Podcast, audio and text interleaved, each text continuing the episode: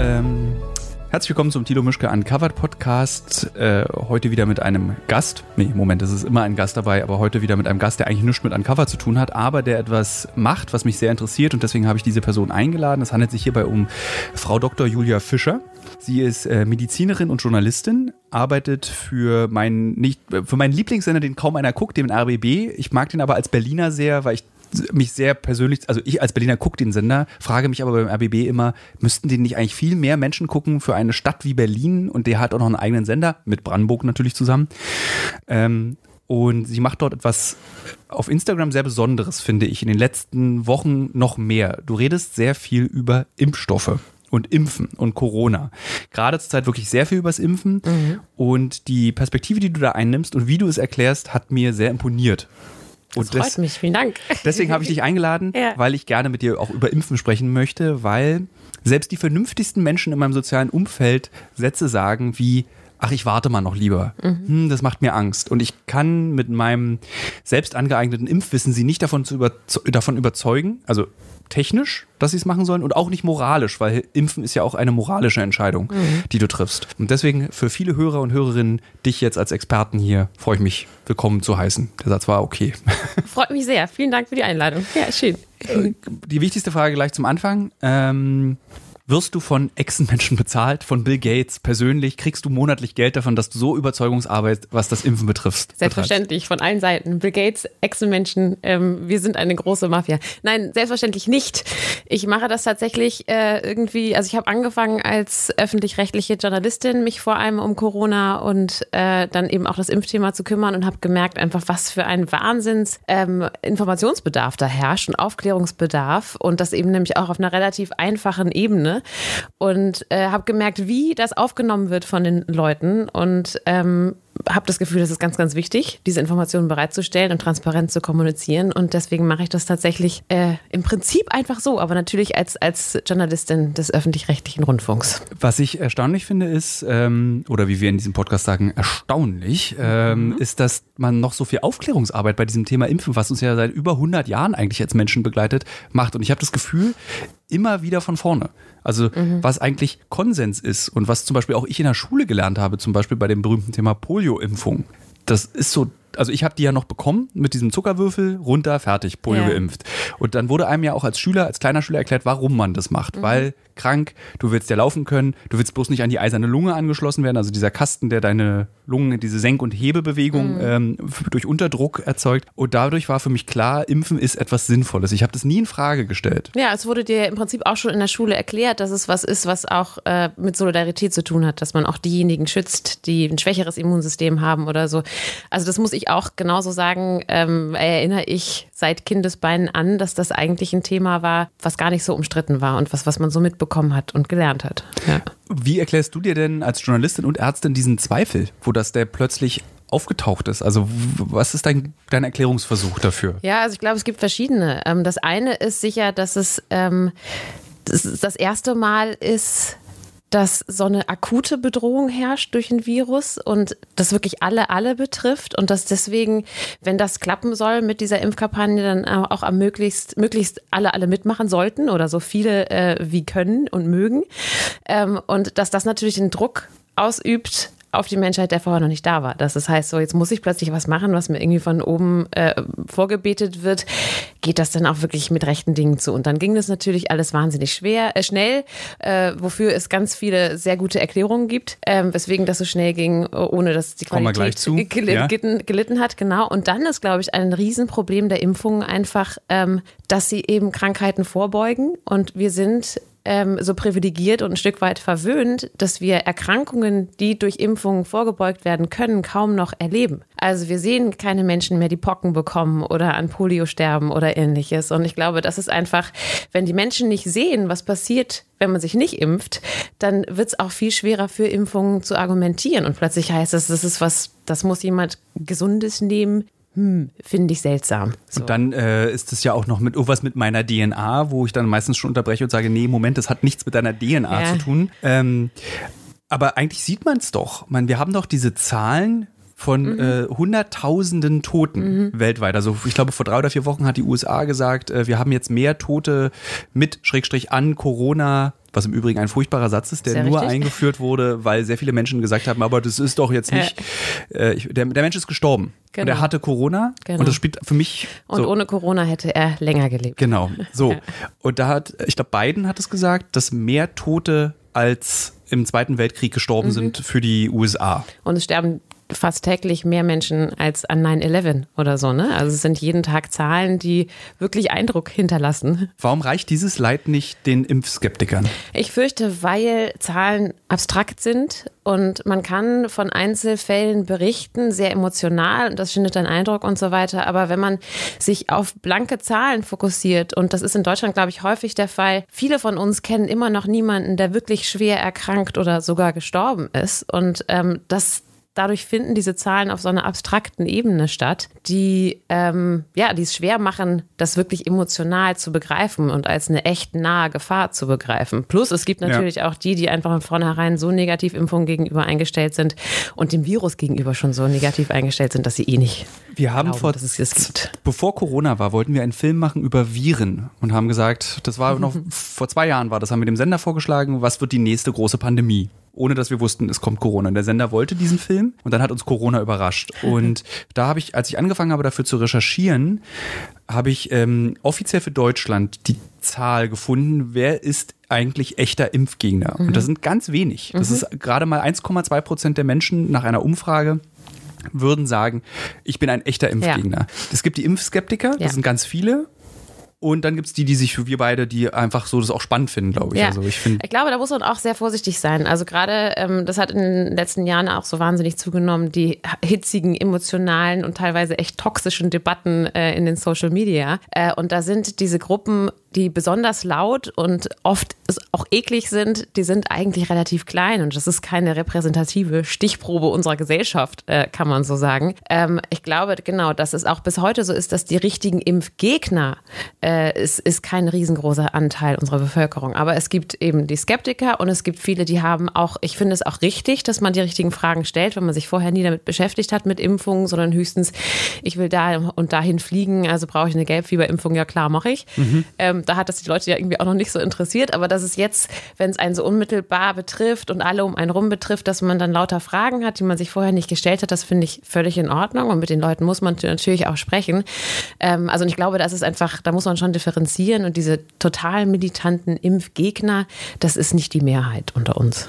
was so verletzend ist im Gespräch mit Impfgegnern, ist immer, dass man so als doof dargestellt wird. Und man, ich meine, wir, du besonders, du hast es studiert und ich habe ein eine große Leidenschaft für Viren. Ich finde Viren faszinierende Dinger. Ist es auch, ja, finde ich auch Ähm, und es tut immer so weh, weil ich sehr, sehr viel Zeit investiert Ja. habe, über, seit ich 16 bin, Ja. um mich mit Viren und was, warum gibt's die, wie funktionieren die? Und dann kommt ein Typ, der sagt, denk mal aus der, außerhalb von deiner Kiste, du äh, Schlafschaf. Ja, und dann ist es genau. so, Manno, Habe ich, glaube ich, heute einen Tweet gesehen von Viola Priesemann, eine der führenden Vi- Virologinnen, die auch geschrieben hat, ähm, sie freut sich immer wahnsinnig, wenn jemand, der mit Naturwissenschaften eigentlich nichts am Hut hat, ihr äh, seitenlange E-Mails schreibt dazu, dass der PCR-Test keine Viren nachweist oder nicht ähm, quantifiziert ist oder was auch immer. Also Ja. ja, Und das Ja. finde ich zum Beispiel, das ist ein sehr beliebtes Argument, dieses, dass der PCR-Test ja nicht Ja, funktioniert. genau. Und dazu hat sich der Co-Forscher von diesem Mann, der verstorben ist, dessen YouTube-Video unter diesen Leugnern verteilt wird, geäußert. Er meinte, das ist aus dem Kontext gerissen. Ja, Er hat genau. sich geäußert, der Miterfinder dieses PCR-Tests. Mein Kollege, der leider jetzt tot ist, würde sich im Grabe umdrehen. Aber es reicht nicht. Es Ja, funktioniert nicht. Ja. So. Das ist ganz schwierig. Also es haben ja oft haben diese, das kann man jetzt wirklich irgendwie auch eine Verschwörungstheorie nennen, die haben oft einen Funken Wahrheit, der aber komplett aus dem Kontext gerissen und verdreht wird. Und äh, darauf, auf, alleine auf diesem Funken beharren die Menschen so sehr, dass auch wenn man das in den Kontext rückt und ihnen das wirklich erklärt, dass sie das einfach nicht mehr hören wollen. ja, Keine du Schlafschaf, wenn, Genau. es, wenn es versuchst. Genau. Ich würde gerne mit dir Folgendes machen. Ähm, lass uns mal dieses klassische Impfgespräch führen. Ich würde dir eine Frage stellen und ich würde auch so dieses, was ich darüber weiß. Und Mhm. du sagst dann, was du dazu mehr weißt. Sehr gerne. Ähm, ich glaube, die häufigste gestellte Frage ist, der Test ist ja, hat ja gar nicht zehn Jahre durchgemacht, wie jeder andere Test. Da sage ich dann immer, ja, weil in diesen zehn Jahren die meiste Zeit dafür verwendet wird, Geld aufzutreiben. Warum ging das jetzt so schnell? Genau. Also einmal wird wahnsinnig viel Zeit damit verbracht, ähm, Geld einzutreiben und es wird auch wahnsinnig viel Zeit damit verbracht, einfach zu warten. Also als Wissenschaftler schreibst du einen Antrag, ich möchte diese und jene Studie machen, darf ich das? Du musst die Ethikkommission fragen, du musst irgendwie bei der Uni anfragen und so weiter. Es gibt lauter Behörden, bei denen du anfragen musst und dann landet dein Antrag auf dem Schreibtisch. Es dauert Wochen, wenn nicht Monate, bis du eine Antwort hast, dann musst du vielleicht was nachbessern. Das Ganze geht von vorne los.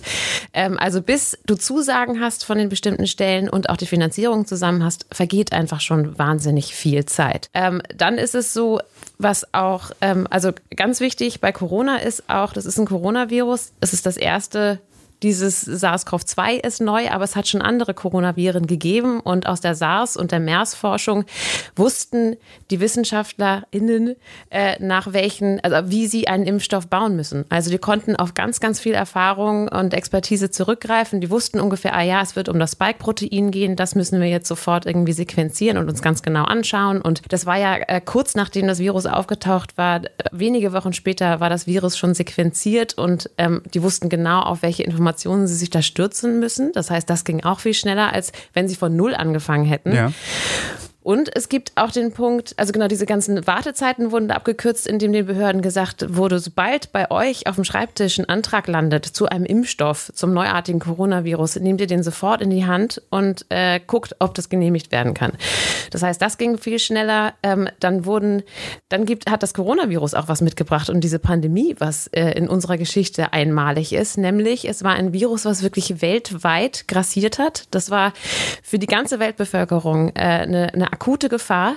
Sprich, es haben sich auf der ganzen Welt sofort Teilnehmerinnen und Teilnehmer bereit erklärt und haben gesagt, jawohl, ich mache sofort mit. Wenn du sonst einen Impfstoff planst, eine Studie planst, dann dauert es ganz, ganz lange, bis du so viele Teilnehmer zusammen hast. So, also, also der, der ältere Bruder von ähm, SARS-CoV-2 ist der SARS, der war in Südostasien 2003, mhm. glaube genau. ich, sehr aktiv. Auch ich war genau zu dieser Zeit Backpacken da, das war Aha. ganz witzig. Krass. Äh, und MERS ist, glaube ich, Nahe Osten. Ja. Genau, also die bleiben dann so erstmal in ihrer Region, bis sie sich so, bis sie so mutiert sind, dass sie sich noch weiter verbreiten. Ja, ja. genau, kann man, kann man im Prinzip so sagen. Ja. Genau. Ähm, aber das heißt genau, also um nochmal ganz kurz darauf mhm. zurückzukommen, warum es so schnell ging. Äh, das heißt, es war diese Pandemie äh, mit einem Virus, was überall verbreitet ist und nicht nur in kleinen, also du musstest nicht an, an irgendein Subgebiet der Welt reisen, um eine Studie zu machen, sondern du hattest sofort überall Teilnehmerinnen und Teilnehmer. Und wenn du eine Impfstoffstudie machst, dann gibst du ja immer einer Gruppe äh, die Impfung und einer anderen Gruppe nicht. Und dann schaust du, wer infiziert sich schneller.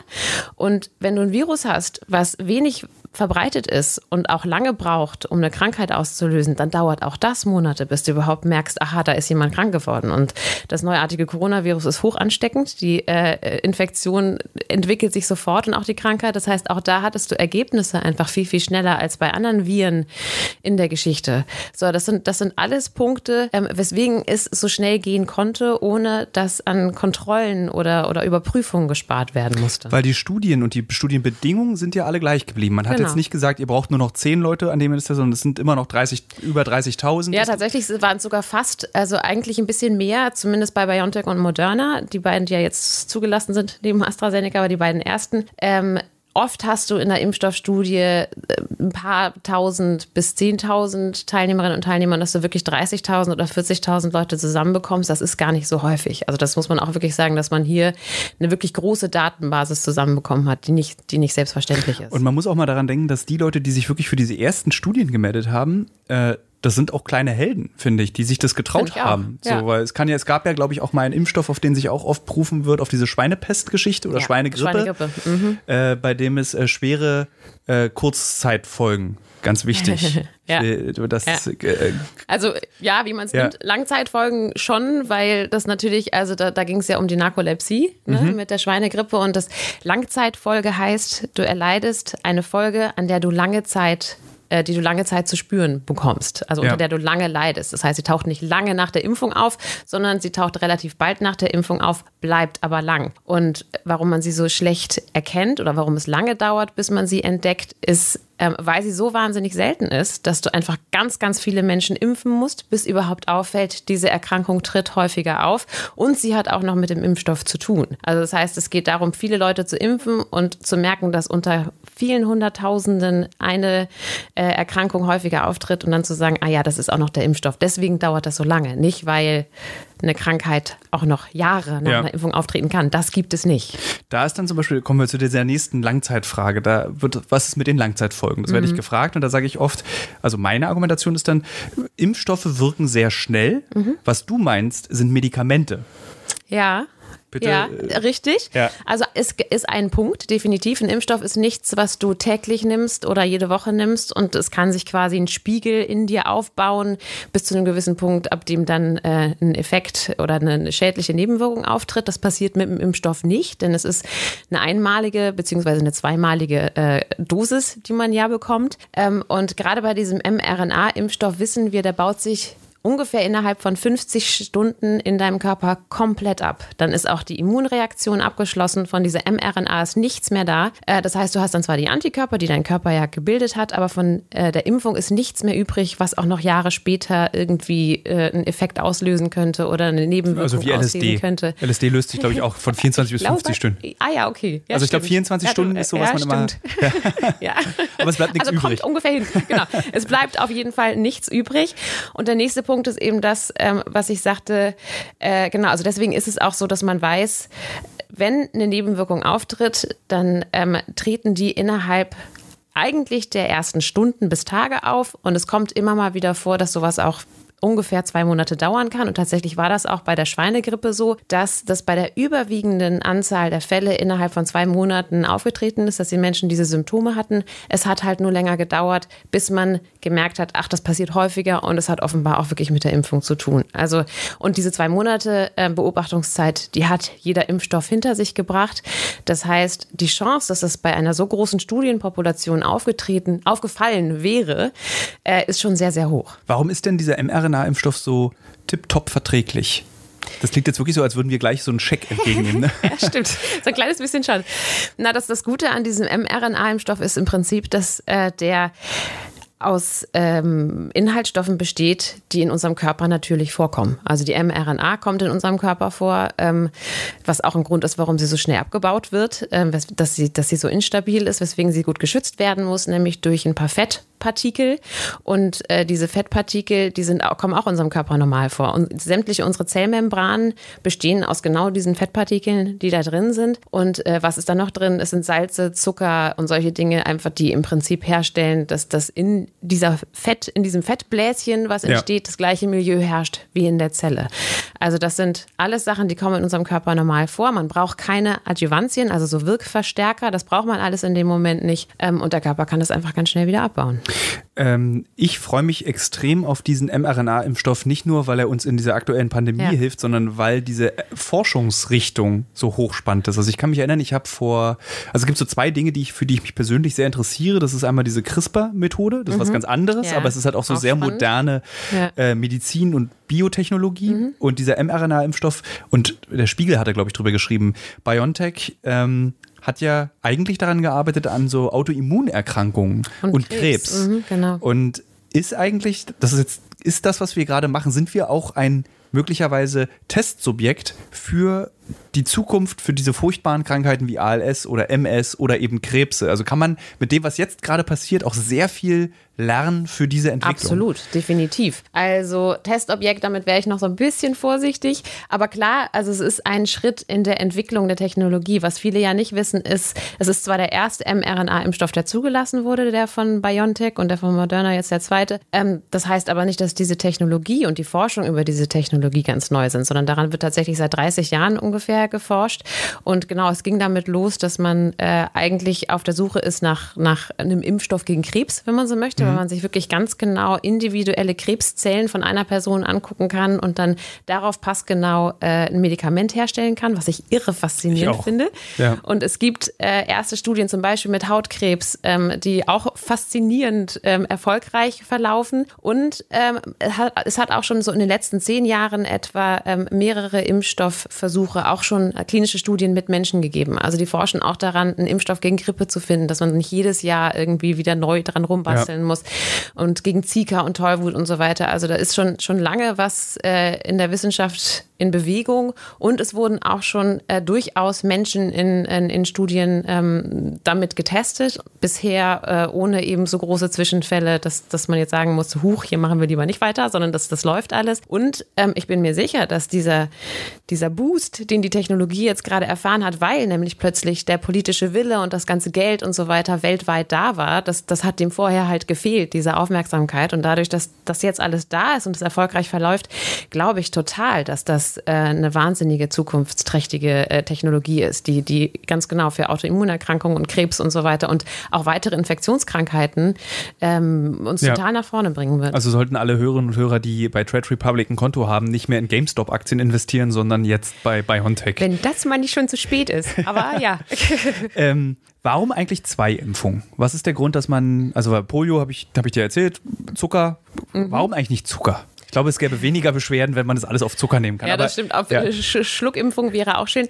Na, also warum zwei Impfungen? Es ist einfach so, weil man gemerkt hat, ähm, dass das, es gibt schon auf die erste Dosis hin direkt eine Immunantwort und auch schon eine relativ gute. Ähm, aber man hat einfach gemerkt, wenn man nach einiger Zeit später nochmal eine Impfung gibt, dann wird auch das immunologische Gedächtnis, wie es heißt, geboostet. Das heißt, ähm, die, die Reaktion ist dann einfach schneller und noch besser und effektiver effektiver und lang anhaltender. Also die Hoffnung ist auch so ein bisschen, dass man ähm, durch so Auffrischungsimpfungen nicht immer wieder von vorne anfangen muss, sondern ähm, durch, diese, durch diese Booster sozusagen die Immunantwort einfach jedes Mal wieder stärkt. Wie gehst du als Ärztin und auch Journalistin damit um, dass ähm, dem Impfstoff als solchen, also der generelle, der Impfstoff, der immer der Vorwurf auch gemacht wird, das ist ja nur Geldmacherei. Mhm. Was, was sagt man da? Wie geht man damit um? Weil ich, ich also ich sage dann immer, ja, ist es. Ja. Ist es. Wir leben im Kapitalismus. Äh, äh, ja. Man muss auch Geld mit Dingen verdienen und mhm. Firmen haben auch ein wirtschaftliches Interesse. Also ich glaube, dass die beiden äh, BioNTech-Gründer äh, jetzt zu den reichsten Deutschen einfach jetzt schon mhm. mal gehören und ich gönne denen das auch. Mhm. Ja. ähm, aber was sagst du dann? Ja, es ist natürlich ein irre komplexes Thema. Also ähm, klar verdienen die damit Geld und ein Stück weit finde ich auch, das ist richtig, weil sie machen einen wahnsinnig tollen Job. Ich meine, was ist das für eine Erfolgsgeschichte, in so kurzer Zeit einen so effektiven ähm, und wirksamen Impfstoff herzustellen? Das ist eine großartige wissenschaftliche Leistung. Ähm, Glaubst du, dass sie einen Nobelpreis kriegen? Ich glaube, kann mir das echt vorstellen. Vielleicht. Ich, also Wäre interessant. Ja, ja, ja vielleicht. Ja könnte sein. Ähm, gleichzeitig finde ich das schon schwierig, ähm, natürlich, dass äh, ja, der Kapitalismus dazu führt, dass ärmere Staaten ähm, große Schwierigkeiten haben, an so teure Impfstoffe ranzukommen, dass die Patente gehalten werden, sodass es in ärmeren Staaten weniger hergestellt werden kann und so weiter. Also natürlich hat das seine Nachteile, dass, dass Pharma-Riesen wahnsinnig viel Geld damit machen. Ähm, auf der anderen Seite funktioniert unsere Gesellschaft halt leider so. Und also ich finde es dann immer ein bisschen verlogen, nur der Pharmaindustrie vorzuwerfen, dass sie Geldmacherei macht, aber selber bestelle ich mir meine Verschwörerbücher bei Amazon. Ja, also das sehr ist ja richtig. Und einen wichtigen Punkt finde ich auch, also häufig wird dann ja auch äh, argumentiert, der Impfstoff sei nicht wirksam oder das wäre alles Mist, weil die wollen ja nur Geld verdienen. Aber ich meine, man muss sich mal überlegen, ähm, BioNTech würde jetzt einen Impfstoff auf den Markt schmeißen, äh, der, von dem sie nicht wissen, dass er gut ist, weil sie denken, oh geil, damit verdiene ich jetzt Kohle. Äh, und dann verimpfen sie den und ganz schnell sieht man, huch, der wirkt nicht oder aber er hat sogar negative Folgen. Ich meine, die könnten ihre Sachen packen und müssten irgendwie sonst wohin verreisen und dürften nie wieder aus ihrem Loch kriechen und ja. wären sofort pleite. Also die also, Regeln des Kapitalismus würden das auch regeln, dass richtig. wenn es Misserfolge sind, gäbe es diese Firma auch ja, einfach nicht mehr. Ganz, ganz schnell. Also das, das können die sich ja überhaupt nicht leisten. Was auch nicht aufgefallen ist, nicht so richtig auf, oder doch, ich glaube, einigen Menschen ist schon bewusst, dass dieser Impfstoffkampf auch ein, oder der, der wer hat den ersten Impfstoff, eine, hochpolitisch ist. Also mhm. bestes Beispiel ist Sputnik V, das habe ich heute bei dir gelernt. Ah ja, ja gut. Der heißt, heißt nämlich nicht Sputnik 5. Ich habe bis heute immer Sputnik 5 gesagt, ja. sondern das heißt Sputnik Vaccine mhm, und nicht genau. Sputnik 5. Ja. Aber das haben, glaube ich, alle immer gesagt, Sputnik 5, oder? Kann gut sein. Ja. ja. Ähm, das ist ja so, du impfst dir ja dann nicht nur, ist das auch ein mRNA-Impfstoff nee, übrigens? Das ist ein Vektorimpfstoff, so wie AstraZeneca. Also wo, wo So die alte Generation. Kann ja, davon so gibt es schon ein paar, genau. Was, was sind denn so andere Vektorimpfstoffe, die es so gibt? Gute Frage. Also der von AstraZeneca ist einer. Ähm, ja, also gibt es andere Krankheiten, die mit ja, Vektorimpfstoffen ähm, geimpft Doch, genau. Also es gibt einen gegen Ebola, ähm, der, der äh, zugelassen ist und auf dem Markt ist. So wahnsinnig viele gibt es auch gar nicht. Ich dachte immer, das, das ist dann mein eigenes Unwissen, ich dachte immer ja. so, alle anderen Impfstoffe sind Vektorimpfstoffe ja. und die neuen sind mRNA. Es gibt noch diese Lebend-Tod. Ja, es gibt, genau, also es gibt noch welche, da wird tatsächlich das Virusprotein selbst geimpft. Mhm. Äh, davon ist auch eine Entwicklung von Novavax aus den USA. Ähm, und also da, da, genau, man muss ein bisschen unterscheiden. Bei manchen wird das Virus rangezüchtet und abgeschwächt und verimpft und bei manchen ähm, wird das Virus rangezüchtet und dann eben nur ein, ein äh, Proteinstück ähm, rausgenommen. Und bei manchen ist es so, äh, dass man Bestandteile des Erbguts des Virus quasi im Labor nachzüchtet ja. und dann impft. Ich glaube, genau. diese alte Methode ist das mit Pferden irgendwas, dass du so Pferden eine Krankheit, ich weiß leider nicht mehr, welche Krankheit das war. Du spritzt dem Pferd das, das Pferd bildet Antikörper und daraus entwickelst du einen Impfstoff. Stimmt, ja, hat es auch schon gegeben. Genau, ja. dass man, ja, genau. Und ich glaube, mein Lieblingsvirus ist ja der Marburg-Virus. Ähm, das habe ich, glaube ich, in irgendeiner Folge schon mal erzählt. Also für alle Hörerinnen und Hörer, äh, egal.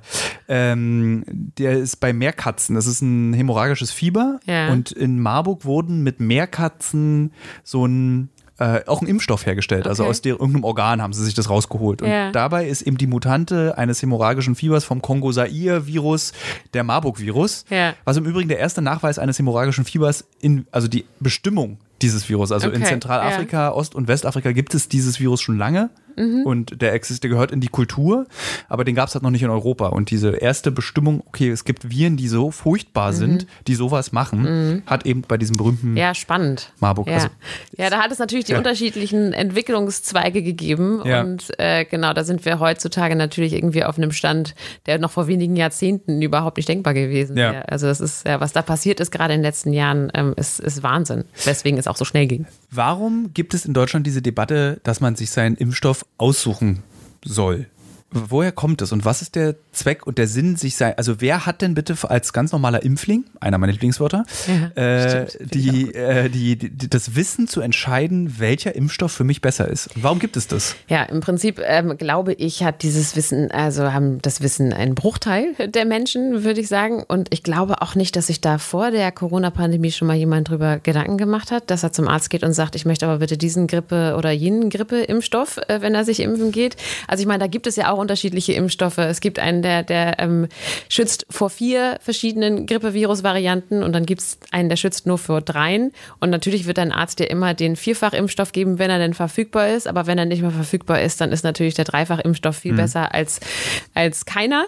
Äh, und dann gibt es natürlich auch bei jedem Impfstoff die Frage, äh, in welcher Altersgruppe ist welcher besonders gut, welche Risikovorerkrankungen ähm, sind so, dass, dass sich ein anderer äh, Impfstoff eignet. Aber das sind alles äh, Informationen, die sind, das ist die Basis für eine ärztliche Entscheidung. Also das ja. hat der Arzt entscheidet, dieser Impfstoff ist für diese und jene Gruppe der richtige und der schützt diese Gruppe besser als jene und deswegen biete ich dir diesen Impfstoff an. Also warum plötzlich die Menschen glauben, sie müssten sich ihren Impfstoff aussuchen können, verstehe ich nicht so richtig. Also es gibt es ist einfach, also eigentlich ist einer meiner Lieblingssätze, die beste Impfung ist die, die du kriegen kannst. Ja. Ähm, so, Gibt es, hast du einen Favoriten, wenn du es dir aussuchen könntest? Äh, also ich also, votiere schon für BioNTech. Ja, ich habe schon Bock drauf. Ich möchte das gerne wissen. Also ich tatsächlich, ich glaube auch ein Stück weit, wobei, also ich bin einfach, ich muss sagen, ich bin ähm, total geflasht davon, wie, wie wirksam diese mRNA-Impfstoffe sind und wie gut verträglich. Und äh, ob es jetzt BioNTech oder Moderna ist, ist mir, glaube ich, fast das ist mir egal. Auch Schnuppe, äh, ne? ja. Also weil es ist, es ist einfach die gleiche Wirksamkeit. Und ich möchte an dieser Stelle auch sagen, also sollte es aufgrund von Priorisierungen ähm, eine Knappheit geben bei den mRNA-Impfstoffen, dann ähm, sind die natürlich für die älteren Menschen oder die mit Risiko vor Erkrankungen da, äh, die ein höheres Risiko haben, schwer zu erkranken oder zu sterben, dann sollen die natürlich das bekommen. Und ich nehme als ähm, junge Person gerne auch den Vektorimpfstoff von AstraZeneca, weil auch das ist für die gemein, dass jetzt so eine Wirksamkeit von 60 bis 70 Prozent irgendwie, das wird, hört sich im Moment immer an, als wäre das ein Impfstoff zweiter Klasse. Das ist lustig, diese Debatte, die auch geführt wurde, alles, was ich über AstraZeneca gelesen habe, war immer so wie jemand, der in der Schule sich meldet, dann sagt der andere, wird rangenommen, der sagt das Richtige und dann sagst du nur noch, ich wollte, Wollte das auch, sagen. sagen. so Ja, wirkt es genau. alles so ganz So traurig. ein bisschen schon, genau. Kann einem eigentlich echt fast ein bisschen leid tun. Aber 70 Prozent Wirksamkeit, 60, 70 Prozent Wirksamkeit, das ist am hohen Ende eines Grippevirus-Impfstoffs. Ne? Also es ist, Ja. und die FDA, die amerikanische Zulassungsbehörde, die hat mal gesagt, ähm, 50 Prozent Wirksamkeit reichen aus, um ähm, die Pandemie wirklich wirksam einzudämmen. Und dementsprechend sind 60, 70 Prozent, ähm, das ist super. Um, um gegen die Pandemie vorzugehen. Und deswegen ist das auch wirklich ein Impfstoff, der, der für junge Personen oder auch eben für medizinisches Personal oder so sich durchaus eignet, ähm, sodass das nicht immer wie die, die böse Stiefschwester gehandhabt werden sollte. Eine Zwischenfrage dazu. Und zwar gab es kurzzeitig auch die Debatte, wer geimpft wird, darf Vorteile genießen. Mhm. Ich sage dir gleich meine Haltung dazu. Ich will erst deine Haltung dazu wissen. Ja. Was ist deine Haltung zu diesem Thema? Also, ich habe, zum einen habe ich das Gefühl, es ist jetzt nicht so richtig der Zeitpunkt, um darüber überhaupt sich eine Meinung zu bilden, weil wir noch gar nicht ganz genau wissen, zum Beispiel, ob die Impfung nämlich auch die Ansteckung verhindert. Ne? Das heißt, ähm, wenn, wenn ich jetzt ein, weiß ich nicht, ein Kino aufmache und ich möchte, dass nur Geimpfte reinkommen, äh, kann, kann ich gar nicht sicher gehen, dass auch ein Geimpfter nicht das Virus mitbringt oder so. Also das ist, ähm, das finde ich deswegen schon so ein bisschen schwierig. Ich finde außerdem schwierig, ähm, die- ja, Leuten Priorisierungen zu geben aufgrund von, von einer Impfung, finde ich schwierig, weil es auch einfach Menschen gibt, die sich nicht impfen lassen können. Ähm, und gleichzeitig muss ich sagen, ähm, es ist seit Jahrzehnten völlig normal, dass man sich impft, bevor man auf eine Reise geht. Und da hat auch noch nie mir jemand gesagt, das ist jetzt aber irgendwie, warum will der Staat von mir, dass ich mich impfe? Frechheit. Ähm, also und da, wenn, wenn, wenn sollte sich rausstellen, dass man als Geimpfter ähm, wirklich nicht mehr ansteckend ist, dann finde ich das zum Beispiel, das ähm, durchaus zu bedenken, ob man das vor einer Reise äh, etabliert. Weil es Ich einfach bin, darum da, geht. ich bin da weniger vorsichtig als du. Also Ja. ich bin ein großer Freund der Vorteile für je, diejenigen, die geimpft wurden. Erstens, was habe ich davon, dass die Geimpften Dinge nicht tun dürfen, die ich noch nicht tun darf? Ja. Das bringt mir überhaupt nichts. Zweitens werden gerade die ganzen Alten durchgeimpft. Und natürlich will ich, dass die ganzen Alten wieder Kaffee trinken gehen können, weil bei denen ist nicht mehr so viel Zeit übrig, muss man mal so ganz drastisch sagen. Guter Punkt. Und ich will, Absolut. ich will, wenn jetzt, wenn, wenn ich will, dass der das Kaffeekränzchen wieder stattfinden darf für alle in den Altenheimen, damit die Ja. noch mal ein bisschen was Schönes haben. So. Ja. Und wir kommen ja nach. Wir haben ja noch ein bisschen Zeit. Gehen wir mal von aus. Ja, das stimmt. Äh, wenn uns das nicht alles in Zombies verwandelt. ähm, deswegen bin ich da so ganz rigoros. Und Ja. natürlich soll es für diejenigen, die jetzt schon geimpft sind, auch kleinere Lockerungen, bis es natürlich äh, rauskommt, wie ansteckend kann man das noch übertragen, äh, an die lebt das Ding weiter. Ja, ähm, genau. Das muss geklärt werden. Ja. Aber es sollte diese Impferleichterung oder die Geimpf Erleichterung für Geimpfte auf jeden Fall geben. Gehe ich da nochmal gleich weiter. Impfpflicht. Ja. Wie, was ist da deine Haltung zu? Ach, finde ich im Prinzip nicht gut einfach. Also ich bin, ich bin dafür, die Leute ähm, aufzuklären und äh, zu einer informierten, äh, selbstständigen Entscheidung zu verhelfen, ähm, ohne dass ich hinter den Berg halte damit, dass ich dafür bin, dass sich so viele wie möglich impfen lassen. Weil Ja. ich glaube, das ist einfach die große Chance, aus dieser Pandemie rauszukommen. Und Impfungen verhindern einfach jedes Jahr Millionen von Todesfällen. Deswegen, also ich bin total dafür, dass sich so viele impfen wie möglich. Ich finde aber nicht, ähm, dass es eine Impfpflicht geben sollte, weil ich auch glaube, sobald es die gibt, äh, schürt das einfach noch mehr Abwehr. Ja. Und ähm, ich, ich finde, es sollte eine freie Entscheidung bleiben. Ich bin pro Impfpflicht. Ich bin ein großer Freund der Impfpflicht. Äh, Ich begründe das auch gleich Ja. historisch.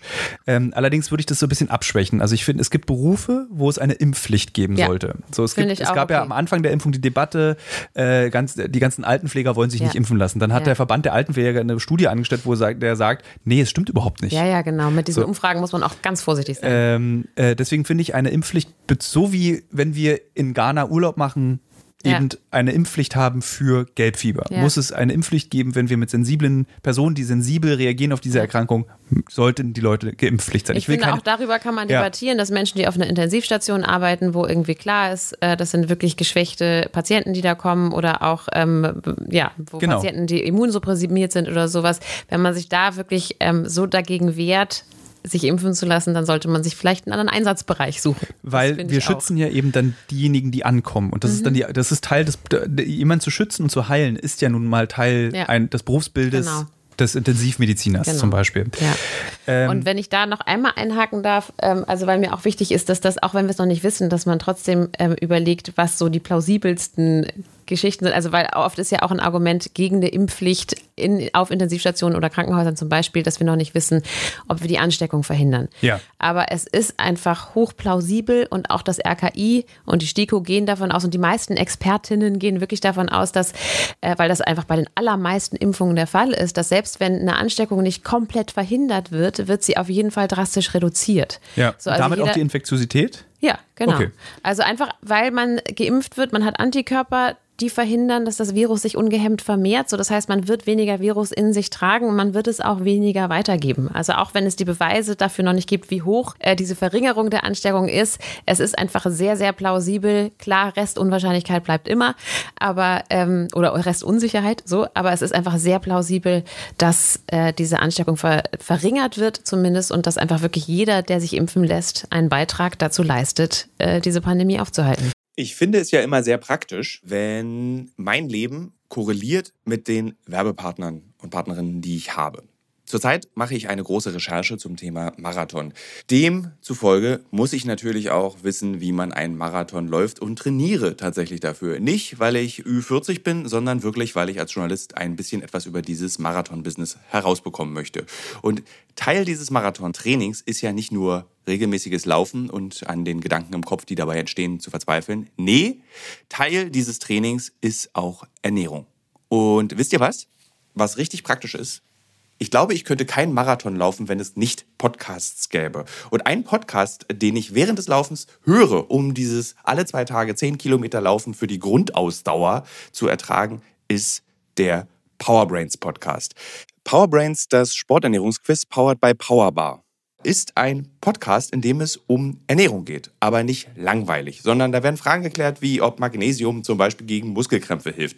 Zum Beispiel die Frage, wie wichtig sind Kohlenhydrate in der Sporternährung und ist es eigentlich für jede Sportart gleich? Also zum Beispiel wisst ihr ja als regelmäßige Hörer dieses Podcasts, ich bin ja auch passionierter Schwimmer und passionierte Schwimmer essen ja nach dem Schwimmen immer einen Döner. Ich kann euch schon mal sagen, da muss man jetzt keine Folge für hören, ist nicht so sinnvoll. Aber vorm Schwimmen ein Teller Nudeln ist sinnvoll. Warum? Das beantwortet eben der Powerbrains Podcast. Können da zum Beispiel auch, eine Frage, die mich auch schon beschäftigt hat, können zu viele Proteine der Niere schaden? Und welcher Profi feiert seinen Sporterfolg mit Beefy und Bier von der Tankstelle? Alles Fragen, die für Sportler und Sportlerinnen wichtig sind. Das Gute an diesem Podcast ist, der ist nicht langweilig. Der ist eben äh, wissenschaftlich, aber auch gleichzeitig ein spannender Mix aus Quizshow zum Mitraten. Dazu gibt es Interviews, Anekdoten und sehr aufschlussreiche Wissensvermittlung mit Host Dani Herzog. Bis zum 14.03. gab es folgende Gäste. Der Ironman-Gewinner und Triathlet Sebastian Kienle, Legende Joey Kelly, TikTok-Fitnessstar Joe Wünsche und andere Gäste aus der Staffel sind René Adler, Otto Bulletproof, Jonas Deichmann, Imke Salander, Maren Schiller, die ich im Übrigen auch für die Recherche treffe, und viele mehr. Jeden zweiten Donnerstag erscheint eine Folge und ihr könnt es auch als Videopodcast gucken auf dem Powerbar YouTube-Kanal. Ja, ich würde sagen, wenn ich es beim Laufen höre, könnt ihr es auch beim Laufen hören oder wenn ihr die Innenseite eines Backofen reinigt oder wenn ihr Staubsaugt oder wenn ihr ähm, lange Pendelstrecken mit der U-Bahn habt, Straßenbahn oder im Auto. Egal. Es ist ein guter Weg, um die Zeit zu vertreiben. Es ist ein guter Weg, etwas über den eigenen Körper zu lernen. Historische Beispiel, in den 60er Jahren gab es in der BRD eine Polio-Pandemie, die es im Osten nicht gab. Und das lag, da sieht, Stimmt. und Ja, da, da, da sieht man ein sehr gut, Ja. und der, die BRD hat natürlich vernünftigerweise, ich will jetzt nicht sagen, der Sozialismus ist der bessere, der doch, um ehrlich zu sein, ist der Sozialismus, ist der Sozialismus der bessere Berater, was so Krankheiten, nur Krankheiten, nicht Mhm. die Menschlichkeit und nicht die moralische Richtigkeit Oder Kitas. oder Kitas. War, waren auch gut. Genau. Äh, aber es gab eben in den 60ern eine, eine Polio-Pandemie in der Mhm. BRD und die gab es in der DDR nicht. Und tatsächlich dachten auch viele Ärzte der DDR, wie kann denn das sein? Mhm. Also, dass diese, dass Menschen sich entscheiden, ihre Kinder Mhm. nicht schluckimpfen zu lassen gegen Polio und das Risiko eingehen, dass das Kind krank wird. Und Ja. es gab eben, ich glaube, 1961, es ist jetzt eine geschätzte Zahl, bitte korrigiert mich, das weiß man eigentlich nicht, ich glaube 3000 Fälle alleine 1961 an Polio. Und du willst nicht ein Ja, in deiner nee, Gesellschaft. total, ja. Und ich glaube, der, die Skepsis, und da sind wir wieder, das ist hochmodern dadurch gewesen, war, es ist ein sowjetischer Impfstoff gewesen. Mhm. Und da war dann natürlich, was da von da kommt, kann nicht gut sein. Ja. So. Das Ja. gleich, die gleiche Debatte führen wir 60 Jahre später mit Sputnik. Ja, und So. wir haben sie vor ein paar Jahren, äh, also das stimmt, das mit dem Sowjetischen sehr Ja. richtig. Und, und die Impfpflichtdebatte, die kennen wir ja auch von, von Masern. Und ich muss sagen, da finde ich es im Prinzip auch richtig, dass es für Kita-Kinder diese Impfpflicht gibt. Ja. Einfach weil so ein, so ein hoch ansteckendes Virus, was wirklich so verheerende Folgen haben kann. Und Masern war mal weg. Also Ja, wir hatten, es eben, gab mal genau. kein, und jetzt hatten wir, haben wir auch, glaube ich, wieder 3000, in diesem, als die Debatte kam, waren auch so 3000 Masernfälle. Das WHO-Ziel war tatsächlich bis 2020 irgendwie masernfrei zu sein Ja. und es hat natürlich nicht geklappt. Ähm, aber es hätte klappen können. Und dass das vor allem aufgrund äh, irgendwelcher nicht haltbarer Mythen immer wieder passiert, dass diese Erkrankung hochtreibt und Todesfälle fordert, das ist natürlich einfach. Glaubst du, dass äh, das passt zu dem Anfang, was du erzählt hast, ist, dass äh, Masern ist eine furchtbare Krankheit. Es macht Furchtbares mit den, Mhm. Ja. mit den kleinen Köpfen von Kindern und aber auch Erwachsenen, wenn Ja. man das bekommt. Polio, grausam. Ja. Wenn Corona dazu geführt hätte, dass äh, dieses, die, das Krankheitsbild nicht ist wie eine schwere Erkältung, an Mhm. der du dann verreckst. Die Leute verrecken, das darf man immer nicht vergessen. Ja, die ersticken. Ähm, die ersticken. Wenn diese Krankheit sichtbar drastischer wäre, wäre die Impfbereitschaft größer? Ich fürchte ja. Also wenn du pockenähnliche Veränderungen der Haut hättest, ich glaube, die Impfbereitschaft wäre höher. Ja. Warum warnt, es gab jetzt eine Studie, ich weiß nicht, ob du die gelesen hast, die habe ich vor drei oder vier Wochen mir angeguckt, eine chinesische Studie. Habe ich auch mal in einer Diskussion benutzt mit Impfgegnern. Da wurde mir dann gesagt, ist ja eine chinesische Studie. Mhm. Dann meine ich so, du Leute, die Chinesen halten sich auch an die wissenschaftlichen Regeln und nehmen Gibt in, tatsächlich diese Wissenschaftlerinnen, die sind nicht so schlecht. Ja. und die halten, die machen ja mit auf dem internationalen Parkett, Genau. also müssen sie sich auch an die internationalen Regeln halten. Und das war, aber die haben selber gesagt, das ist keine repräsentative Studie, hatten allerdings über 1000 Teilnehmer. Und es ging um die Spätfolgen. Dieser, der Corona, also dies, äh, wie nennt man das? Long Covid. Long Covid. Und sie hatten ein Viertel der schwer Erkrankten, die überlebt haben, hatten Spätfolgen. Und das ist das, was mir am allermeisten Angst Ja. vor dieser Krankheit macht. Ja. Nicht, dass, dass ich jetzt mal irgendwie zwei Wochen krank bin, sondern dass ich dann plötzlich Ja. was habe, wie beim äh, wie bei HPV, Mhm. dass man dann plötzlich Peniskrebs oder äh, Gebärmutterhalskrebs bekommt von einer Viruserkrankung, die du dir in deiner wilden Phase in den 20ern geholt hast. Ja, gut. Also äh, solche, solche ähm, Geschlechtserkrankungen oder Krebsarten sind ja glücklicherweise jetzt noch nicht aufgetreten als Spätfolge. Aber na klar, also du weißt es nicht. Aber auch die, die bisher auftreten und von denen man ja nicht ganz genau weiß, die Hoffnung ist natürlich, dass es nicht chronisch bleibt, aber man weiß es einfach noch nicht. Und es gibt auch so viele Junge, die einen milden Verlauf hatten, die einfach nicht wieder richtig auf die Beine kommen, die keinen Sport mehr treiben können, die Probleme haben, die Treppe zu ihrer Wohnung hochzukommen, die lange krankgeschrieben sind, weil sie einfach total fertig und müde sind. Ich habe mit einer gesprochen, die hat auch so, und das ist häufig so, so Konzentrationsschwierigkeiten und so ein bisschen Vergesslichkeit. Also die sagt, die findet regelmäßig ihr Handy irgendwie im Gefrierfach wieder, ähm, weil sie nicht mehr weiß, dass sie es da hingelegt hat. So, und es sind Mhm. Okay, dann lauter- habe ich Long Covid seit 39 ja, Jahren. okay, ich auch manchmal. Nein, aber ähm, also es gibt es gibt lauter so Dinge oder auch, dass man nicht mehr riechen und schmecken kann. Also das ist auch ein Verlust an Lebensqualität, den man sich, glaube ich, gar nicht vorstellen kann so richtig. Mhm. Ähm, und das ist, also ich meine, die Studienergebnisse, das ist tatsächlich, das variiert. Äh, Es gibt welche, die sagen, es sind 30 Prozent der Betroffenen, ähm, die haben noch solche Symptome. Manche sagen, es sind eher so um die drei Prozent oder sowas. Aber es ist, ist ja, jeden Fall, genau, ja. es ist, es ist eine große Spannbreite. Ähm, aber, äh, also wenn du dir vorstellst, dass drei von 100 ähm, lange, lange damit noch zu tun haben, dann finde ich das auch schon ein Wort. Äh, Ja. Und äh, ich muss dazu sagen, ich habe jetzt wirklich im Laufe des Jahres mit wahnsinnig vielen Expertinnen gesprochen und das heißt, also keiner hat gesagt, oh, ist doch egal, ich mache die Erkrankung durch und dann bin ich immun, sondern alle sagen, ich will diese Krankheit wirklich nicht haben. Das war ja am Anfang so, dass es so eine Art Pockenpartys Ja, gab genau. für Corona, dass man dachte, dann bin ich, habe ich wenigstens die Antikörper. Einfach durch damit und Ja. fertig ist. Aber also die Leute, die sich damit auskennen, die sagen mir alle, nee, also das ist mir wahnsinnig unheimlich, ich möchte damit echt nichts zu tun haben. Das ist auch nochmal für alle Hörerinnen und Hörer dieses Podcasts. Jede Viruserkrankung ist nicht auf die leichte Schulter zu nehmen. Also Ja. wir, wenn, wenn man in der Schule sagt oder in einem Studium oder auf dem Arbeitsplatz, ich hatte die Grippe, hattest du meistens eine Erkältung. Richtig. So, weil Viren in unserem Körper und jetzt für alle diejenigen, die sagen, unsere Körper müssen das durchstehen, ja, von denkt das bitte, aber es ist so mit extrem hohen Risiken Ja, verbunden. Und genau. zwar jeder Virus, von Ja. HPV über HIV, äh, HIV Epstein-Barr, auch ein Ja. beliebter Studentenvirus. Ähm, und alle können schlimme Spätfolgen haben. Genau. Und also dieses Argument, äh, mein Immunsystem schafft das schon und hinterher bin ich, äh, ist meine Immunität vielleicht besser als nach der Impfung oder so, das ist eben leider auch Quatsch. Ne? Also du machst eine Erkrankung durch mit dem hohen Risiko äh, an Komplikationen, ähm, also Komplikationen zu erleiden, schwer zu erkranken bei Corona.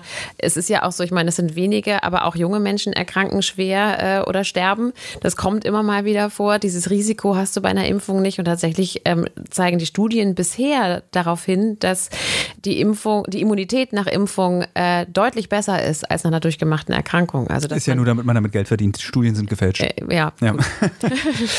ähm, ich, wenn ich so, äh, jetzt auch nochmal für die Hörerinnen und Hörer, wenn ich mich so darüber lustig mache, wenn ich das so sage, dieses Argument, dann meine ich das natürlich, mache ich mich lustig darüber. Ich nehme aber diese Argumente gerne auf und an und ich gucke sie mir auch an. Aber ja. ich finde, wir müssen uns in dieser Diskussion um diesen Impfstoff, müssen wir auch auf beiden Seiten uns darauf einigen, es gibt Argumente, die können richtig sein. Auf, auf, es gibt diese Unsicherheit zum Beispiel auf der Impfgegnerseite, die ich nachvollziehen kann. Also Klar. ich kann das total Klar. nachvollziehen. Kann so. ich auch. Ähm, und ich hatte auch irgendwie so Schiss ganz am Anfang. So, huch, da ist plötzlich ein neuer Impfstoff. Und dann mhm. habe ich aber angefangen, mich dazu zu belesen, über alles Mögliche hinaus, weil ich das auch so spannend finde, auch ja. medizinhistorisch. Das wird ganz bedeut sein, bedeutsam sein mhm. für die Entwicklung in der Medizin, dass sowas ginge. Definitiv. Ging. Ähm, Nochmal zurück zu einem beliebten Argument. Äh, es, äh, Impfstoffe werden aus toten Babys gemacht. Mhm. So. Da, da, da sage ich dann immer, dass da bringst du was durcheinander, das ist eine Zelllinie. Mhm dann fängt es an, bei mir schwer zu werden. Wie erklärt man eine Zelllinie? Ich gebe dir mal meinen Erklärungsversuch. Ja. Stell dir einen Hefeteig vor. So ein, wie heißt denn das, so ein Otto oder sowas, was so über tausend von Jahren, dass du einmal so einen Teig anrührst und ja. dann kannst du immer so ein so, Stück wegnehmen ja. und einen mhm. neuen Teig daraus machen. Ja. Und es gibt ja irgendwie, findet man ja irgendwie so, so 4000 Jahre alte Hefe-Ottos. Das hat so einen Namen, ich habe vergessen, wie das heißt. Und das so ähnlich ist eine Zelllinie. Also mhm, es genau. wurden tatsächlich, jetzt steig bitte ein. Es war tatsächlich so, ähm, dass äh, diese Zellen, die stammen ursprünglich ähm, von einem Fötus, oder ich glaube, es gibt zwei Föten, zwei berühmte, die haben nicht ja. überlebt, genau. Und ähm, von denen wurden diese Zellen entnommen und in Zellkulturen kannst du die im Prinzip äh, vermehren solange du möchtest. Und die werden für Forschungszwecke genutzt seitdem. Und diese Zelllinien werden einfach im Labor immer weiter vermehrt, sodass man an denen immer weiter Forschung betreiben kann. Weil jede Impfstoffstudie beginnt auch so, dass du den Impfstoff zuerst in Zellkulturen, das heißt, du hast eine kleine Schale mit den Zellen, gibst die Impfung dazu und guckst, was passiert. Ähm, für, solche, äh, für, für, solche Versuche wird diese, werden diese Zelllinien, Zelllinien nach wie vor verwendet. Tatsächlich muss man aber sagen, ich meine, dass es bei bei, bei den Moderna und ähm ich habe ganz am Anfang gelesen, dass BioNTech auch mit dieser Zelllinie gearbeitet okay. hat. Ich weiß es aber nicht, es kann ja. sich geändert haben, kann irgendwie falsche Quelle, aber das war das. Es gibt welche, die nutzen die in ihren äh, Basis, in ihren zugrunde liegenden Studien auf Zellbasis. Dann muss man aber auch da ganz deutlich differenzieren. Nichts von dem, was da getestet wurde, also diese, diese, diese äh, Stammzellen, die landen dann nicht in der Impfung. Also es sind keinesfalls äh, Reste dieser Zelllinien in der Impfung und es werden dir irgendwie äh, fötale Zellen äh, injiziert oder sowas. Das ist Quatsch, sondern vielleicht waren sie äh, grundlegender Bestandteil in, in diesen ersten Studienphasen, ähm, aber die Impfung, die du am Ende bekommst, hat damit nichts mehr zu tun. Warum wird denn das eigentlich immer noch mit diesen zwei 60er, 70er Jahre Ursprungszelllinien gemacht? Warum nimmt man denn nicht bei jedem Impfstoff immer eine neue Zelllinie? Im Prinzip einfach, weil man die hat und äh, also die, die eignen sich prima. Das sind Stammzellen, die kann man ohne weiteres immer weiter vermehren und daran forschen. Und ähm, ja, also du müsstest jetzt äh, Zellen wieder irgendwie gewinnen oder so. Ja. Und ähm, das, ich glaube, die schönste Entwicklung davon in dieser Debatte war im Übrigen der Papst, der sich kürzlich dazu äußert und gesagt hat, es ist okay, sich mit diesem Impfstoff impfen zu lassen, auch wenn ein abgetriebenes Baby in der Forschung dafür benutzt wurde. Ja. Das fand ich hochinteressant. Das stimmt. Und zeigt auch noch mal so ein bisschen die sagen wir mal, Zeitlosigkeit der Religion dieser Welt. Ja, sehr äh, richtig. Äh, aber das fand ich sehr interessant. Aber dann ist es mhm. ja gar nicht so falsch mit diesem Hefe-Ding. Nee, das man, stimmt, ja. genau. Im Prinzip ja. Ja, ja dass genau, man davon es wird so einfach, man kann damit immer weiter Forschung betreiben. Was ist mit äh, Aluminium, mit diesen Schwermetallen, mit all diesen anderen Sachen, die da drin ja. sind? Und hier weiß ich, da weiß ich tatsächlich wirklich nichts. Also ich weiß nicht, was in die, also woher kommt überhaupt dieses Gerücht? Und ob das überhaupt, kann es sein, dass da Schwermetalle drin sind? Also Beispiel, äh, es wurden zwei große EU-Studien ausschließlich wegen ähm, Verschwörungstheorien gemacht, die zu Monogla Mono Natriumglutamat, also mhm. Geschmacksverstärker, mhm. und zu Aluminiumsalzen. Und die EU hat gesagt, wir haben jetzt die Schnauze voll und wir gucken mal, was schlimm daran ist. Mhm. Sowohl der Geschmacksverstärker als auch die Aluminiumsalze sind nicht schädlich. Ja. Und damit ist natürlich nicht gemeint, dass du so ein Kilo Richtig. Aluminiumsalze schluckst oder ein Kilo diesen genau. Geschmacksverstärker, da passiert nichts. Und jetzt ganz toll, Geschmacksverstärker, dieses Gerücht, dass das total giftig ist, ist eine Schmutzkampagne der 60er und 70er Jahre in den USA gewesen, die verhindern wollten, dass es chinesische und asiatische Restaurants gibt.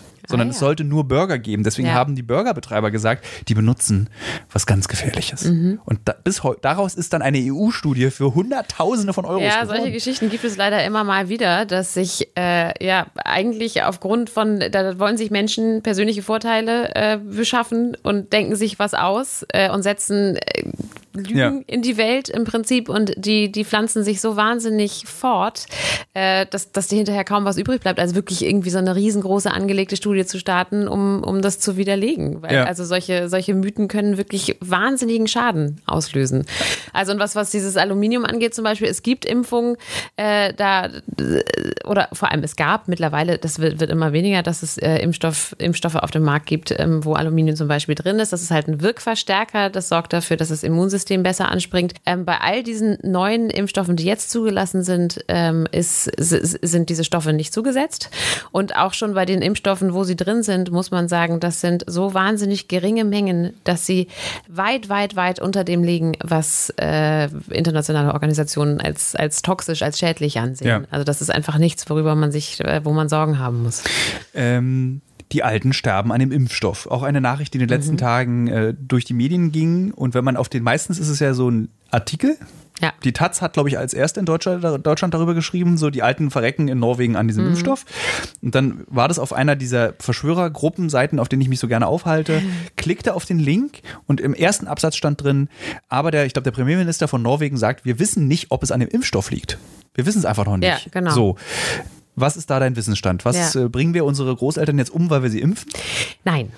Also ähm, es ist tatsächlich so, dass ähm, es bestimmte Fälle gab, da in Norwegen zum Beispiel, wo du nicht hundertprozentig sagen kannst, ähm, war vielleicht der Impfstoff am Ende doch ausschlaggebend, weil da wurden zum Teil einfach wirklich sehr, sehr alte Menschen ähm, geimpft, die sehr schwer krank waren und zum Teil schon palliativ therapiert wurden, sprich ähm, es gab keine Aussicht auf Heilung, sondern die wurden haben nur noch Medikamente bekommen, die ihnen quasi äh, das Leben erleichtern, bis es vorbei ist. Und ähm, die haben dann häufig so geschwächte Immunsysteme, dass wenn da, da reicht ein banaler Infekt mit ein bisschen Fieber und Schnupfen, um ähm, ja leider dafür zu sorgen, dass die Menschen dann sterben. Und da in dem Moment kannst du nicht sagen, das sind eben diese normalen Impfreaktionen, die du bekommen kannst nach einer Impfung, Fieber, Müdigkeit äh, und so weiter, weil das Immunsystem da, da getriggert wird. Und das heißt, es gibt vielleicht einen Bruchteil an Fällen, wo diese Impfung die, der Tropfen auf den heißen, nein, der Tropfen war, der das fast zum Übergelaufen hat, äh, gebracht hat, sozusagen. Also das heißt, da ist es vielleicht wirklich, deswegen denkt man so ein bisschen drüber nach, Menschen, die palliativ behandelt werden und sehr, sehr schwer krank sind,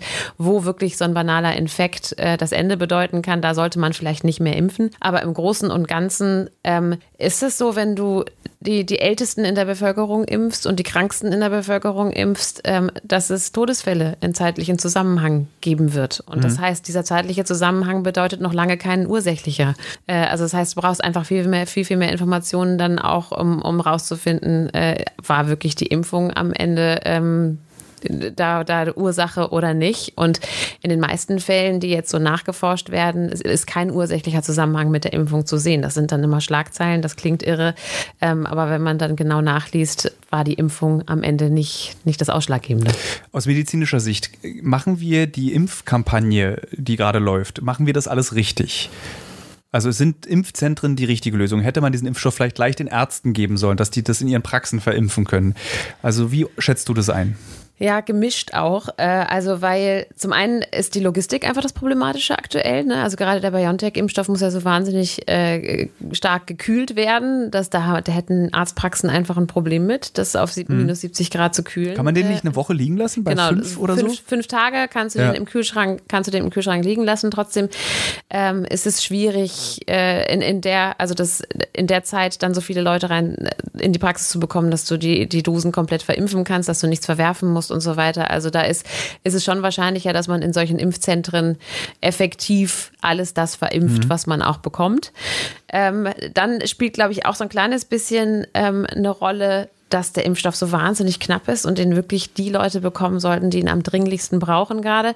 Einerseits sind natürlich die äh, Hausärztinnen die, die ähm, wo man die Vertrauensbasis hat. Und am Ende finde ich auch, die sollten impfen und das Impfgespräch führen und so. Aber wenn der Impfstoff so wahnsinnig knapp ist, dann ist in der Hausarztpraxis das Risiko, dass man sagt, ach komm, wir kennen uns schon so lange hier, du bekommst auch eine Impfung. Ah, okay, Definitiv höher als, als in so einem, also das heißt, da hat, man hat schon auch ein bisschen mehr Kontrolle, wenn, wenn das über solche Impfzentren läuft. Ich habe da auch ein großes moralisches Dilemma äh, an mir selber vor kurzem erfahren. Ähm, mein bester Freund hat ist DJ, hat also seit anderthalb Jahren, seit über einem Jahr nichts zu tun. Ja. Äh, also der ist richtiger Berufs, die die Hörer dieses Podcasts kennen ihn, der kommt auch mal drin vor.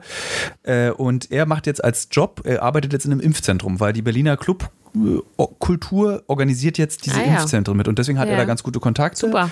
Und äh, wenn ich das richtig verstanden habe, ist die, die verimpfen oder in diesen Impfzentren arbeiten, bekommen auch eine Impfung. Mhm. Und dann habe ich so überlegt, hm, kann ich da nicht für eine, Möchtest du mitimpfen? kann ich nicht eine Woche damit arbeiten? Und dann haben wir das aber auch tatsächlich diskutiert und es geht natürlich nicht. Nee, Also genau, so, einfach ist es halt auch Nee, nicht. äh, Ja. du musst da, glaube ich, auch richtig arbeiten. Aber das fand ich irgendwie Ja. auch cool, dass er dann diesen Impfstoff bekommt. Total, finde ich auch richtig, ähm, genau. So, ich bin neidisch. Also so, Ja. weil für, hier unsere Firma, unsere Arbeit, dadurch, dass wir sehr viel im Ausland sind, ist natürlich, äh, jeder braucht den Impfstoff, nicht nur unsere Mhm. Genau. Firma. Punkt. Ja. Das klingt alles eklig, Viele was ich gerade so. Und ja, es dauert, viele hätten Bock. einfach, äh, ja, es dauert einfach echt noch. Ähm, warte mal, ich wollte noch was zu den Impfzentren. Impfen, verimpfen, also genau. Äh, dieses Scheitern, wir, also dieses, ich habe nicht das Gefühl, dass Deutschland große Fehler gemacht hat in dieser Impfzeit, sondern Ja. dass es einfach ein bisschen länger dauert, dass es anläuft. Ich finde diesen Vergleich mit Israel immer sehr ungerecht. Ja. Gucke natürlich neidisch nach Israel, Ja. aber ein Land zu organisieren mit neun Millionen Menschen und vier. Krankenkassen und dann. EU-Ding zu organisieren, ist Ja. etwas komplizierter. Ja, finde ich Wie auch. siehst du das? Äh, sehe ich ganz genauso. Also es ist sicherlich nicht alles super äh, toll gelaufen ähm, und das so ein bisschen aufzuarbeiten und zu schauen, woran genau es lag und wie man das vielleicht äh, in einem anderen Fall besser machen könnte, das ist bestimmt nicht so schlecht. Aber ich finde auch dieses wahnsinnige darauf rumgehacke, dass das alles so schlecht gelaufen ist und so weiter, äh, missfällt mir, muss ich sagen. Weil ich finde auch, äh, die EU zu versorgen, das ist eine wahnsinnige Herausforderung. Ähm, man macht auch einen Impfstoff nicht wie, äh, also man, man, man hackt den nicht zusammen wie ein Ikea-Regal oder so, sondern das ist wirklich einfach, es ist echt eine Expertise. Ähm, und äh, also so viele Menschen mit einem Impfstoff zu versorgen, ist logistisch einfach eine, eine irre Herausforderung. Und man muss auch sagen, wir haben ja in der EU ein anderes Zulassungsverfahren als in vielen anderen Ländern. Wir haben äh, wirklich eine bedingte Zulassung, aber ein normal, eine normale Zulassung äh, und keine Notfallzulassung oder ähnliches. Und das ist, ähm, ich finde, das ist auch für das Vertrauen der Bürger eigentlich eine gute Sache. Das, die Überprüfung hat halt ein bisschen länger gedauert. Dafür können wir auch sicher gehen, dass es ordentlich überprüft wurde und dass wir dem vertrauen können, was da zugelassen wurde. Und dass es jetzt alles ein bisschen länger dauert, ist ärgerlich, aber da, ähm, also ich finde nicht, dass man sagen kann, es ist alles falsch gelaufen. Ähm, wenn wir mal davon ausgehen, dass die Welt ein Mensch ist, also wir stellen uns jetzt die Welt, unseren Globus mit dieser globalen Pandemie äh, vor als ein Menschen. Ein Patient. Ein Patient, der sehr krank geworden ist. Äh, nach solchen schweren Erkrankungen heißt es nicht, dass es meistens, also den Menschen geht es danach meistens nicht besser. Sie müssen sich erstmal daran gewöhnen, dass sie so verletzlich, so sterblich sein können. Glaubst du, dass unsere Welt auch diesen, diesen Effekt erleben wird, dass sie Angst hat und äh, ein bisschen neurotisch vielleicht sogar wird? Und, oder wird die Welt so sein wie davor? Also so richtig wie davor glaube ich tatsächlich nicht. Meine Hoffnung ist ja eigentlich so ein bisschen, ähm, dass dass auch viele mit, mit einer größeren Wertschätzung für das rausgehen, was wir eigentlich haben. Also was für ein privilegier- privilegiertes Leben wir eigentlich führen und wie sorglos wir sind. Und ähm, also ich finde, zum Teil kann man ja auch sehen äh, daran, wie, wie, wie sehr wir daran zu knapsen haben, dass es diese Krise gibt, dass wir im Prinzip gar nicht so richtig imstande sind zu realisieren, dass unsere privilegierte Gesellschaft überhaupt noch Krisen, dass es Krisen geben kann, mit Ja. denen wir nicht richtig umgehen können. Und ähm, das, ich hoffe so ein bisschen, dass wir rausgehen und, und, und nochmal vielleicht ein bisschen dankbarer sind dafür, ähm, ja, wie gut es uns eigentlich geht. Und dass wir auch daraus lernen, ähm, was wir auch tun können, um zukünftige Pandemien und unsere äh, Welt ein Stück weit gesünder zu halten, um, um ja, auch zu verhindern, dass solche Pandemien einfach jetzt alle paar Jahre wieder auftauchen. Was machst du als erstes, wenn die Welt wieder so ein Stück normaler geworden ist? Also was ist das, was ist deine größte Sehnsucht? Rausgehen, Leute treffen, ähm, also tatsächlich irgendwie auch feiern gehen und so. Ich Lustigerweise ist es bei also, mir auch, Ja. also ich möchte gerne in den, in, es gibt so zwei Clubs in Berlin, die außerordentlich schlecht sind. Das ist das Soda und das Süß war gestern. Und da möchtest du hin? Ja, ich möchte unbedingt Geil. dorthin. Ich möchte so ganz unvernünftig Wodka Red Bull trinken Ja. und so mit der Straßenbahn nach Hause fahren. Das Ja. sind so diese drei Dinge möchte ich gerne einfach Also ich machen. möchte ohne, auch eng, eng mit anderen äh, laut jubelnd tanzen und äh, einander lieb haben und zu der besten Mucke schlechthin abhotten und irgendwie, ähm, ja. Wird es so fingerschnippmäßig sein? Ab jetzt geht's Überhaupt wieder? nicht. Oder wird es so, Nee. so, so einschleichen, die Normalität? Das wird sich eigentlich, ich vergleiche das gerne mit, also viele hoffen, dass die Impfung äh, im Prinzip wie ein Lichtschalter ist, dass plötzlich das Licht angeht und alles ist irgendwie schick von heute auf morgen. Ähm, ich sage gerne, es ist eher wie so ein Dimmer, wie ein Dimmschalter. Also es wird nach und nach heller werden, aber es wird äh, dauern, weil es einfach, also die Logistik ist krass, ähm, die Übergänge, es wird noch dauern. Ich danke dir äh, sehr viel. Nee, ich danke dir, dass du äh, mein Gast in diesem Podcast warst. Sehr und ich gerne. finde, du hast das sehr gut alles beantwortet. Und, äh, Das freut mich. Also, also ich fand es sehr spannend. Schön, mir hat Spaß gemacht. Vielen Dank. Tschüss. Tschüss.